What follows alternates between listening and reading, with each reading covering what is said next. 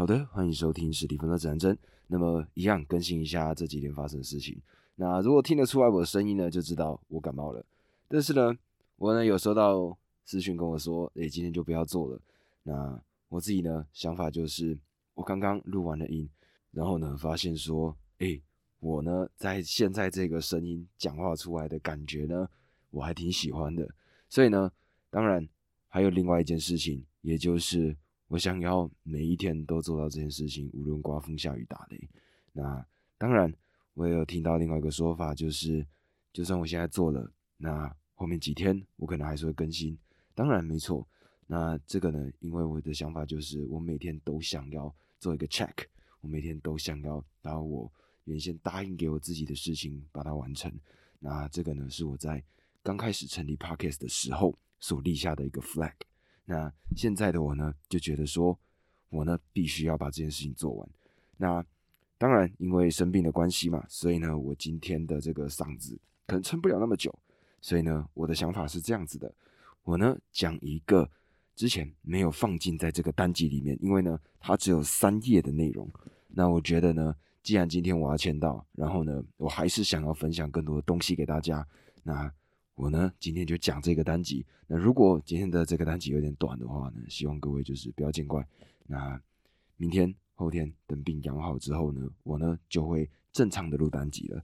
那么首先呢，今天的这个单集，它的这个标题名称叫做思觉失调症。那什么是思觉失调症呢？其实呢，思觉失调症说到底就是精神分裂症。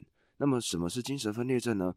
各位不知道有没有看过一个很经典的电影？这部电影呢叫做《二十四个比例》。它原先呢是小说，然后呢后来被改成现在我们所看到的电影。那简而言之呢，既然都听到二十四个比例了嘛，所以呢，在这个电影当中，确实这个主人公他呢拥有二十四个不一样的人格，而其中呢有一个最为恐怖的人格，他呢可以把栏杆掰开。那这是一个非常非常经典、好看的一部电影。那在这边呢，也推荐给大家。那么，为什么会有这样子的一个情况发生呢？心理学专家呢，他呢就把所有的状况帮我们讲得很明白。他说呢，假如有一个家庭，他呢是极端的家长制，那么他的情况会是怎么样？就是最上面的那个负责施压给别人的那个，也就是在书中呢被称为叫权力狂。他们呢会极力的向下施加压力，让其他人全部服从于他。那么，因为所有的资源全部掌握在这个权力狂的手中，并且他偏执的追逐这一点，那时常呢会透过一些很不正当的，例如说自杀这样子的手段呢，去逼迫其他的家庭成员。那么，面对到这样子的一个家庭情况呢，这些成员们最后呢就会选择顺从，而。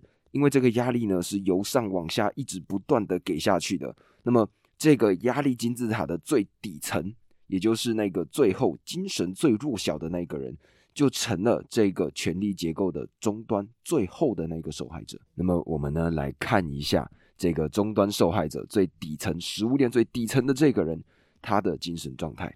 那他呢精神肯定是非常的苦闷嘛，因为他跟他的家人讲说，他受不了这样子的问题了。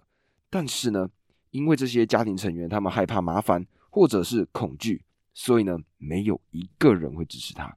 相反的，他们全部都会说爱他，并且会说这个权力狂他的一切疯癫的行为，全部都是因为爱你。那在这样子的情况之下呢，这个受害者他呢向外部世界寻求所有的资源，但是这些外部世界的所有人都跟他说权力狂爱他。他发现他的痛苦没有一个人能够理解，而且所有的人都觉得他不该痛苦，他应该快乐，并且感恩这个权力狂。那面对到这样子的一个困境呢，这一个饱受折磨的灵魂被驱逐到了一个很小很小的角落。这个角落之外会是什么呢？这个角落之外就是那些异端、疯子、精神病的世界。那这种外部现实呢，也会进入到。人的内心，他自己也就是这个终端的受害者呢，他呢自己也会驱赶自己的痛苦到内心一个极端被压缩的角落，结果他内心也处于极端的分裂当中，因为这份痛苦是他生命中最大的真相，他不能够被忽视。那么这样子的一个情况，它发生在什么样的家庭居多呢？基本上在特别讲孝道的这个地方，一个小朋友他最容易成为权力狂家庭的一个受害者。他呢被父母伤害，但是所有的家人都会跟他说：“这些爸爸妈妈是爱你的，你不该有痛苦。”到了社会上，大家也会这么说。去看书，书上也这么说。最后呢，他已经无路可退了，只好进入到精神分裂的一个情况。而除此之外呢，还有另外一个状况。这个状况呢，就是一个学生，他呢在学校受到了老师的伤害，但是学校不给他支持。回到家的时候呢，他跟父母抱怨了这件事情。结果呢，这一个父母。他们呢就说老师虐待你是教育你，书中也这么说。最后这样子的人，他呢也会进入到精神分裂的一个情况。而第三个原因呢，则是在于整个社会环境。那举例来说呢，在严重重男轻女的社会里面，一个女生她呢也容易遇到这样子的一个结果，她的痛苦不能得到任何的帮助。每一个人都会用一套奇特的绕了很多弯的逻辑来告诉他。别人没有错，错在你。举例来说，像是印度被性侵的这些女生呢，不能够报警，因为报警会被警察奚落，甚至被警察性侵。最后，这些在印度土生土长的女生，她们呢也只能分裂。而以上呢，作者讲出的这三个情况，并不是代表说所有的思觉失调症，也就是精神分裂症，都源自于这种现象。那作者呢，他只是观察到了这样子的一个现象。他发现这些内心分裂，甚至是思觉失调的人，活在这样子的一个氛围当中。所以呢，我们应该要怎么样去面对这样子的人呢？我们要看见痛苦者的痛苦感受，确认他们的痛苦感受是多么的真实，不要粗暴的进行评判，更不要朝相反的方向说。在你的视角里面，你会认为说你在让他看到正能量，但是。实际上，你呢在继续将他朝分裂的方向去推。在这里呢，讲一个案例吧。那这个呢是作者他呢自己看到的一个网络的文章。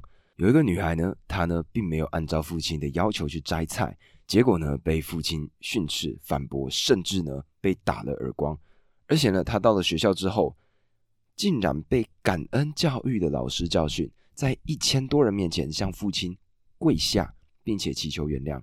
那这个呢？在女孩的心里造成了十分巨大的分裂，而庆幸的事情是什么？就是网络上对这样的教育是一片的骂声。而最后呢，这个作者他强调了最后一句话，他说：“感受被看到就是最好的治疗。”那么以上呢，这个就是经验单集。对，没错，我呢确实是声音比较低沉，但是呢还是把它做完了。那么每天签到呢，对我来说好像已经变成了一种习惯。那最重要的呢，就是各位平常呢要好好保护自己的身体，不要感冒了之后呢再来后悔。那以上这个呢就是今天单集，帮我关注分享，然后呢有任何的回复，有任何的想法、任何的意见都可以告诉我，我呢一定会回复给你们。以上，Peter。